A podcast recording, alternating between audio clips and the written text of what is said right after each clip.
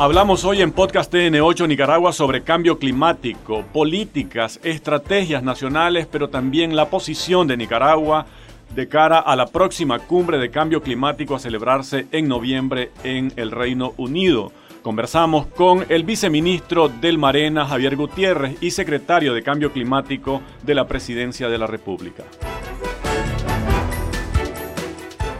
Eh, me gustaría empezar eh, con mostrando eh, una página de la presentación que nos compartió, viceministro, es la temperatura global sigue aumentando y ahí está la curva.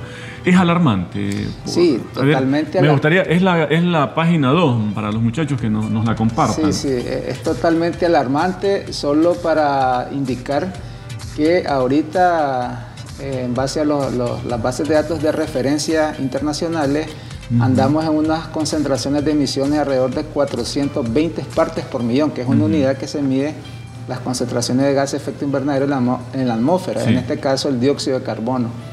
Esa concentración eh, está muy por encima de, lo que debería estar según el, equilibrio humano en, nuestro planeta, que es de 320 partes por millón. O sea, estamos un exceso de 100 eh, partes por millón, en las cuales eh, es el que está generando las, las temperaturas, las anomalías de temperatura a nivel internacional. Y la, curva nos muestra, nos muestra un monitoreo desde 1880. Sí, sí es, una, es una base de datos muy robusta, la que eh, ha sido examinada por el panel de expertos científicos de la, de cambio climático, en las cuales hacen todo un análisis histórico y marcan una tendencia muy significativa en las cuales se ha demostrado casi con un 99% de confiabilidad eh, que las temperaturas sí están aumentando en forma alarmante y que si no se hacen las eh, medidas eh, correspondientes de estos 10 países que más están emitiendo, vamos a tener unos incrementos de 1.5 ya en el 2025 y eso es bastante alarmante. Desde 1960, 1970 la curva es. Sí, el, periodo preindustrial e industrial es donde, donde se comenzaron, o sea, donde los países desarrollados comenzaron a usar en forma agresiva el, combustible fósil, es donde realmente se dispara las concentraciones y es donde realmente pues nosotros eh, siempre en nuestras posiciones hacemos el, llamado a la responsabilidad histórica. O sea, te enriqueciste con los combustibles fósiles, ahora debes de hacer eh, establecer unos mecanismos de compensación a los países que estamos siendo afectados de ese, incremento de emisiones. ¿Quiénes deberían de asumir esa responsabilidad? Bueno, quienes más contaminan, ¿verdad? ¿Y quiénes, y contaminan más? Yo quisiera avanzar con la gráfica. Es la, esta es la página para los muchachos, la número 3. ¿Quiénes son los mayores emisores? De gases contaminantes en el mundo. Sí, hay dos, hay dos enfoques, pero son complementarios. El primero, ¿verdad?, es el, el, que, los 10 países que más emiten, ¿verdad? Como puedes ver, ahí tenemos China, Estados Unidos, la Unión Europea, India, Rusia, Japón, Alemania, ¿verdad? Y el, número 10, Canadá. Entonces, esos 10 países están concentrados del 80 al 90% de las emisiones. Entonces, en la, eh, en la realidad, si estos países no hacen esfuerzos de reducciones domésticas, o sea, estamos hablando de sus propias economías, en no comprar bonos de carbono a otros países porque también existe esa estrategia de que ellos para poder asumir compromisos compran bonos y se acreditan como compromisos. No, lo que nosotros estamos diciendo es que hagan reducciones domésticas de sus economías. Eh, el calentamiento va a continuar y las afectaciones a nuestros países va a continuar en forma agresiva.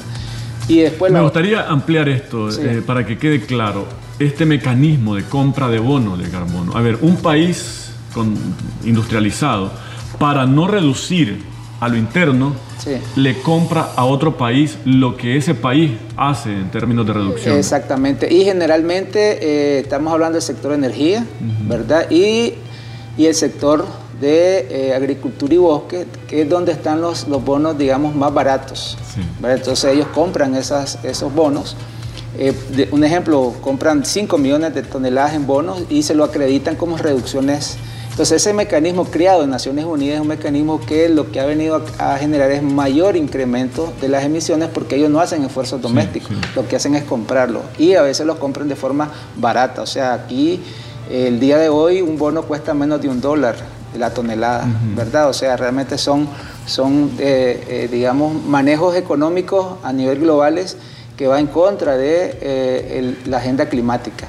Entonces nuestra posición es clara, eh, los países tienen que reducir sus emisiones domésticas, ¿verdad? Eh, muy por encima de lo que pudieran eh, conseguir a través de los bonos en los, en los, en los países en desarrollo.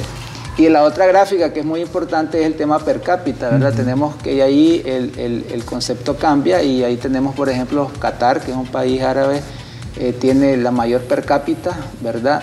Solo para decirle a la, a la, población que un per cápita eh, adecuado debería andar en dos toneladas por, por persona, ¿verdad? Y ustedes pueden ver ahí los 10 países que tienen el mayor per cápita que están muy por encima de ese valor, ¿verdad? Este, por lo cual eh, pues también indica de que eh, de forma individual y en forma colectiva se tienen que hacer todos los esfuerzos necesarios para reducir las emisiones. O sea, eh, cuando hablamos de esto es que en términos de su aporte global no entran los tres, los 10 países más contaminantes, pero, pero sí en, en, en relación a, la, en relación a su número de habitantes. Sí, eso se divide por el número de habitantes, se saca, se saca cuál es la, el, emisión por, por persona, según sí. el número de habitantes, y, po, y, podemos ver de que ya cuando hacemos ese cálculo eh, cambia el número de países. O sea, hay países que están emitiendo mucho, ¿verdad? pero en términos per cápita muy, muy poco. ¿Cómo andamos nosotros? Nosotros andamos, andamos muy, muy por debajo, los dos toneladas por, muy, muy por debajo, andamos creo que menos de un, una tonelada por per cápita, o sea, muy bajo. Nosotros emitimos eh, apenas el 0.02% de las emisiones globales, uh -huh. ¿verdad? Eso en términos estadísticos es prácticamente nada, ¿verdad? En términos estadísticos inclusive puede ser parte del error que se calcula, uh -huh. o sea, no, no, es prácticamente nada. Eh, sin embargo, pues el gran contraste que tenemos y donde radica nuestra, nuestra posición en justicia climática es que somos de los 10 países más vulnerables con mayor riesgo climático en el mundo.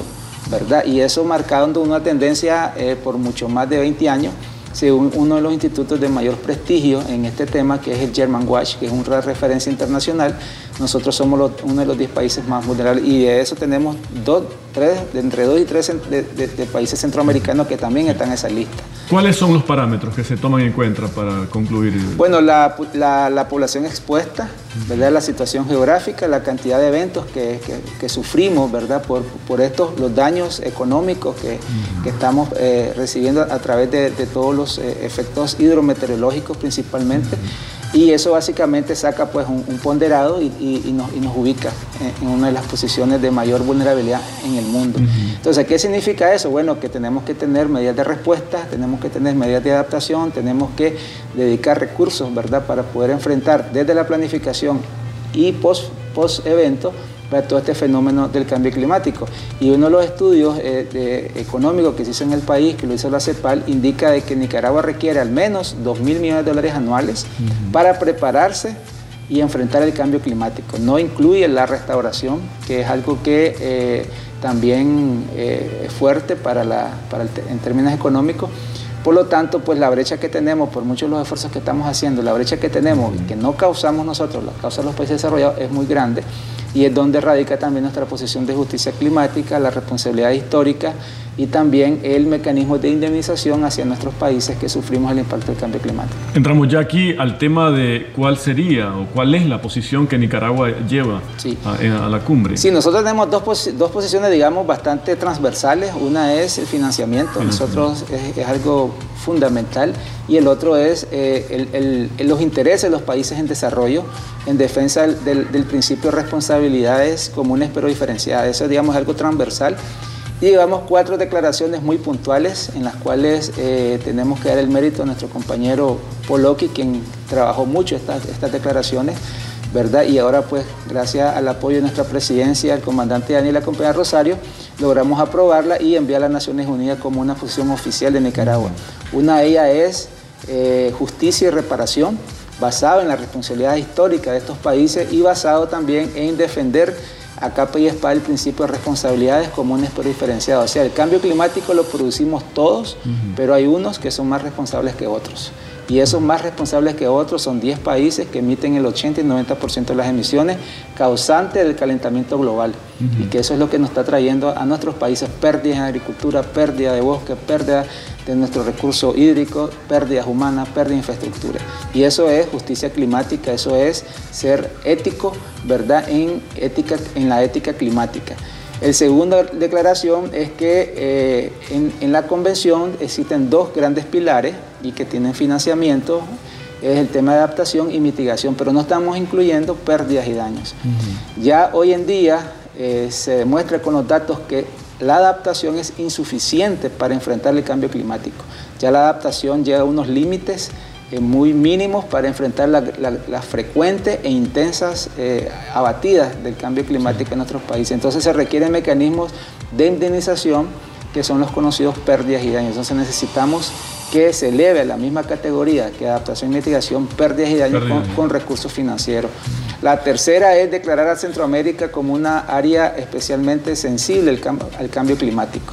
Ya se ha demostrado ¿verdad? que Centroamérica, por su posición, eh, geográfica es uno de los países de mayor vulnerabilidad y se requieren recursos, eh, digamos, adecuados para poder enfrentar el cambio climático. Y la cuarta es defender en los bosques como la mejor forma de enfrentar el cambio climático, eh, producto de toda una experiencia que tenemos en el país, de que sirve como una barrera ecológica para enfrentar estos fenómenos hidrometeorológicos. Recientemente lo tuvimos con ETA y OTA, que no, si, no fuese sido por nuestro Sistema Nacional de Áreas Protegidas, específicamente Bozaguá y todos nuestros manglares de la costa caribe, el daño económico hubiese sido mayor si no los tuviéramos. Entonces, reconocer esa función en términos de eh, medios de implementación para conservar estos bosques, porque para conservar se requiere recursos financieros. A veces, a veces tenemos un concepto de que la conservación se hace sola. La conservación se hace con medios de implementación, con recursos, con todo un equipo de trabajo que eso genera también eh, eh, presión en, nuestras economías. Entonces también vamos con esa cuarta declaración, ¿verdad?, para que se reconozcan nuestros bosques como una mejor defensa para el cambio climático. ¿Qué señales hay de cara a esta próxima cumbre? Señales en términos de esa responsabilidad que se, que se demanda de los países mayores. Sí, siempre, hay, siempre la resistencia de los países desarrollados, principalmente ahora con el regreso de Estados Unidos a al Acuerdo de París. Recordemos que Estados Unidos se había retirado del Acuerdo de París y ahora regresa al Acuerdo de París, pero viene con la misma posición de evadir su responsabilidad histórica, de tener una ambición muy por debajo de lo esperado por la ciencia. Es el segundo país que mayor emite a nivel mundial, o sea, él requiere realmente, se necesita que Estados Unidos asuma ese compromiso porque si no vamos a seguir una trayectoria de 1.5 ya en el 2025. Y eso realmente en nuestros países puede significar 3 grados, 4 grados. Recordemos que 1.5 es el promedio mundial, que, lo que se espera es que no lleguemos a un incremento de la temperatura de 1.5 a nivel mundial, pero hay países que, como Nicaragua, que, que esas trayectorias pueden significar 3, 4, hasta 5 grados según, según los cálculos y eso puede causar a nuestro país un colapso total de nuestra economía, principalmente en el sector agropecuario. Ahora, para medir el compromiso, eh, a ver, ¿qué ha pasado desde, desde París hasta esta fecha? ¿Han, cumplido los países lo, lo comprometido en esa cumbre? La respuesta es que no han cumplido. De hecho, eh, ese no cumplimiento nos está llevando una trayectoria al día de hoy eh, sumamente preocupante, como te decía. Ahorita el, problema significa 51 mil millones de toneladas que eh, se está emitiendo la atmósfera producto de estos 10 países. según la ciencia, eso se tiene que reducir al 2050 a 14 millones, miles de millones de toneladas, o sea, menos del, más del 50% de reducciones para que nuestro sistema ecológico lo pueda, eh, digamos, compensar. Recordemos de que siempre hay emisiones, eh, siempre hay un equilibrio eh, y ese equilibrio son 14 mil millones de toneladas. Si, si emitiéramos 14 mil millones de toneladas, el sistema ecológico lo pudiera, digamos, este, totalmente compensar. Pero porque andamos en 51 millones, mil millones, entonces significa que ya el sistema está colapsado. Entonces, esa reducción es sumamente necesaria, pero además de esas reducciones se necesita también incrementar reservorios de carbono, o sea, áreas donde podamos absorber carbono, ¿verdad? Y, en eso los bosques, los sistemas ecológicos, eh, los mares son realmente los reservorios eh, principales que tenemos para el sistema ecológico. Entonces necesitamos incrementar más cobertura vegetal a nivel mundial para poder tener, por un lado, una reducción de emisiones del sector energía, industria y por otro lado, mayor absorción de nuestros sistemas ecológicos para que haya lo que, se, lo que dicen los expertos, la neutralidad del carbono. Básicamente es eso, es un sistema de compensación, de equilibrio entre lo que, lo que emitimos, lo podríamos absorber con, con nuestros sistemas ecológicos. Si en nuestros sistemas ecológicos se reduce y aumentan las emisiones, ¿dónde está el colapso? Que es lo que tenemos el día de hoy. Si no han cumplido, si firman, si se comprometen, eh, aún por debajo de las expectativas, ¿verdad? Eh, pero aún así no cumplen, ¿qué podemos esperar de, la próxima cumbre de noviembre? Ya la, ciencia lo dijo, ¿verdad? Ya este año, por eso decimos que es un año crucial. Si este año no se, eh, se, no se hacen compromisos vinculantes para estos países, pues vamos a un colapso. Un colapso es lo que se le llama ahora ¿verdad? que estamos en unos umbrales planetarios eh, sumamente peligrosos. ¿verdad? Eh, ¿Qué vamos a esperar? Bueno, incremento de la temperatura, colapso de nuestro sistema eh, económico a través de una agricultura totalmente poco productiva, problemas de salud, porque también el cambio climático está muy vinculado a los temas, a los temas de salud, problemas en nuestras costas, ¿verdad? problemas, déficit hídrico, ¿verdad? Que va a afectar también a todos los lo que es este, el, servicio de agua. Entonces vamos a tener menos bosque, menos biodiversidad, o sea, vamos a tener un colapso. De hecho, ya tenemos eh, anomalías serias en muchos países de esto, pero esto se va a venir incrementando. Entonces, esto nos puede llegar inclusive a una desaparición del ser humano. Entonces, ya, ya la ciencia lo ha dicho, lo ha indicado y lo que esperamos pues es que los países realmente asuman sus compromisos, pero vemos pocas señas sobre eso. Nosotros como, como Nicaragua eh, vamos a seguir insistiendo que cumplan sus compromisos y uno de los compromisos no cumplidos eh, son los 100 mil millones de dólares anuales que se comprometieron en el Fondo Verde del Clima para poder eh, apoyar a nuestros países en poderse adaptar y poder enfrentar ver el cambio climático, porque el cambio climático ya no lo podemos desaparecer, lo que tenemos que es adaptarnos y crear resiliencia, crear capacidad de resistencia, ¿verdad? Tanto eh, capacidad de respuesta con nuestra población, también con nuestro sistema ecológico, irlo dotando de mayor capacidad este, de resistencia. Esos 100 mil millones son un fondo a los cuales ellos se comprometieron. Se comprometieron eh, en México, en una de las cumbres de México, ¿verdad? Eh, ahí se comprometieron a poder eh, movilizar esos recursos a través del Fondo Verde del Clima y eso realmente no se ha podido cumplir. Siempre ha habido evasivas y lo que se quiere establecer este año, y que es donde también nosotros vamos a estar muy, muy pendientes de eso, lo que se quiere establecer este año son los mecanismos de mercado tradicionales que se han venido desarrollando, que básicamente es lo que te explicaba, comprar bonos baratos para cumplir sus compromisos, pero cero reducciones domésticas. Eh, ¿Qué se va a demandar en ese sentido? Que se, que se eliminen estos fondos, estos, estos bonos. Nosotros lo y que, se reduzcan emisiones domésticas. Si nosotros, eh, lamentablemente hay países que quieren mercado, lo que nosotros logramos junto con el grupo ALBA es que existan también opciones de no mercado, o sea, mercados y no mercados. Nosotros estamos por la opción de no mercado, los mercados para nosotros no han sido funcionales, eh, han venido a, a distorsionar toda la lógica eh, de la problemática climática, porque con los mercados no, no, se ha podido reducir las emisiones, las emisiones se reducen sí, sí, solo sí, estos países hacen ajustes en sus propias economías. Si no lo hacen, pues siempre las emisiones van a, a seguir aumentando y el calentamiento va a seguir. Entonces, eh, el, el, mismo modelo capitalista, eh, pagar por contaminar, es nocivo. O sea, no se puede estar permitiendo decir que voy a pagar por contaminar. Pero aquí lo que hay que decir es no vas a contaminar. Y eso es lo que Nicaragua pues eh, también en sus posiciones es muy, es muy clara. ¿verdad? en ese sentido. ¿Hay alguna forma, algún mecanismo, eh, cuando usted mencionaba de hacer vinculante, a través de qué mecanismo eh, hacer o obligar a que los países cumplan lo que firman en estas cumbres? Si se adopta el concepto de justicia climática, ¿verdad? Ese es uno de los eh, grandes desafíos que tenemos porque al crear mecanismos de justicia climática, la convención tiene que establecer algunos procedimientos para poder eh, sancionar, para poder este, eh, exigir en forma vinculante, legalmente vinculante a estos países. Hubo un buen instrumento, de hecho lo hay, pero ahorita también es parte de las negociaciones que es el conocido protocolo de Kioto, que ya estamos en un segundo periodo de compromiso ¿verdad? Y es, y es uno de los instrumentos eh, legalmente vinculantes. Lo que pasa es que cuando ya Naciones Unidas va a aplicar la sanción y va a aplicar las penalidades, pues ahí entran los desarrollados, siempre con, sus, con sus palancas para poder, eh, digamos, evadir la, discusión, eh, asumen de que ellos también están, haciendo, están teniendo pérdidas económicas que no pueden asumir, etcétera, etcétera, y ya comienzan la, la digamos, la el traslado de sus responsabilidades a otros países, que eso también es algo que nosotros vamos a defender, que es las responsabilidades comunes, pero diferenciadas y capacidades respectivas. O sea, ellos no nos pueden trasladar las responsabilidades a nuestros países. Ellos dicen de que el cambio climático lo producimos todo y que todos tenemos que poner recursos inclusive. Entonces eso nos parece un poco, poco ético, ¿verdad? porque nosotros apenas emitimos un punto 0,2%, que estadísticamente no es nada. ¿Verdad? ¿Cuánto? El, 90% lo producen 10 países, se están enriqueciendo ¿verdad? a través del, combustible fósil y tienen que tener al menos la mínima ética de poder trasladar ciertos recursos a nuestros países que todos los años tenemos pérdidas económicas. Entonces eso realmente es es doble rasero, ¿verdad? Es una doble moral que hay en estas negociaciones y que nos enfrentamos, ¿verdad?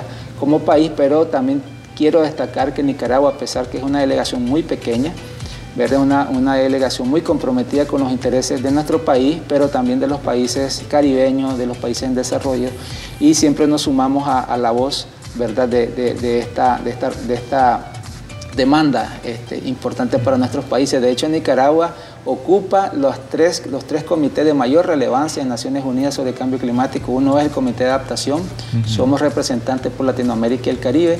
Estamos en el Comité Permanente de Finanzas de la Convención de Naciones Unidas sobre Cambio Climático, también por Latinoamérica y el Caribe. Y en la Junta Directiva del Fondo Verde del Clima como miembro pleno en la Junta. Entonces, eso realmente es muy importante, tanto de finanzas como el Fondo Verde, pues lo ocupaba nuestro hermano doctor Coloqui, pero pero ya este, pues, hicimos un, cambio, ¿verdad? Este, y lo estamos asumiendo de la Secretaría de Cambio Climático de la Presidencia y pues el Comité de Adaptación que este, también lo estamos ejerciendo desde nuestra posición como Ministerio del Ambiente y los Recursos Naturales. Entonces son tres comités mm, de la más relevancia ¿verdad? que tienen en estas negociaciones y en la lucha contra el cambio climático. Entonces esto es una, una señal muy clara de la confianza que tiene Latinoamérica y el Caribe a Nicaragua y principalmente al gobierno del comandante Daniel de la Rosario. Va a Nicaragua con cuatro declaraciones entonces. Vamos con cuatro declaraciones. Y una de ellas que es la, a lo mejor la clave, ¿no? Justicia climática. Y reparación. Así y reparación. Así es, así Vamos con esas cuatro. También vamos a estar en el tema financiero fuerte y estamos también defendiendo el principio de responsabilidades comunes, preferencial. En primer lugar, defendiendo a Nicaragua, ¿verdad? A capa y espada, los principios, la oposición, ¿verdad? Nuestro modelo de trabajo, ¿verdad? Este, que es muy importante y después sumado, ¿verdad? A todos los países, a todos los bloques progresistas como el Grupo ALBA, los países afines al cambio climático que está compuesto por China, India, muchos países asiáticos este, y que también son progresistas y que comparten nuestra, nuestra visión del modelo de desarrollo climáticos, también vamos a estar trabajando con nuestros hermanos de Centroamérica en el Sistema de Integración Centroamericana y siempre tratando de unir esfuerzos, unir enfoque común en, el grupo de países en desarrollo de mayor realmente fuerza, que es el grupo de los 77 más China, que es el grupo, digamos, este, de Naciones Unidas donde se concentran todos los países en desarrollo pero que hay divergencia también en, en, esos países y lo que tratamos nosotros es unir esfuerzos, unir siempre este, posiciones para que los países en desarrollo realmente tengan una voz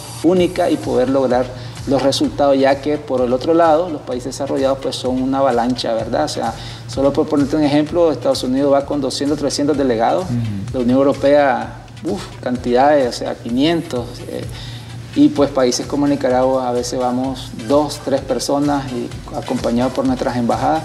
Pero como te digo, como decimos aquí en Nicaragua, hacemos mucho ruido porque vamos con la camisa puesta, ¿verdad?, del pueblo de Nicaragua y a defender realmente los que día a día sufrimos, ¿verdad?, en, nuestra, en nuestro territorio, ¿verdad? Este, todos los ministerios saben, trabajan de la mano con nuestros protagonistas y vemos ahí de la mano de ellos, ¿verdad?, con nuestras visitas que hacemos desde el punto de vista del Ministerio del Ambiente, por ejemplo, la ministra Sumaya visita territorio, por mi parte, nuestros directores, también las otras instituciones, y vemos realmente el, el, el, problema eh, práctico ahí en el territorio y, ese, y eso nos, nos, enriquece nuestra posición cuando vamos a esos foros que a veces se quedan muy en la periferia, en la periferia ¿no?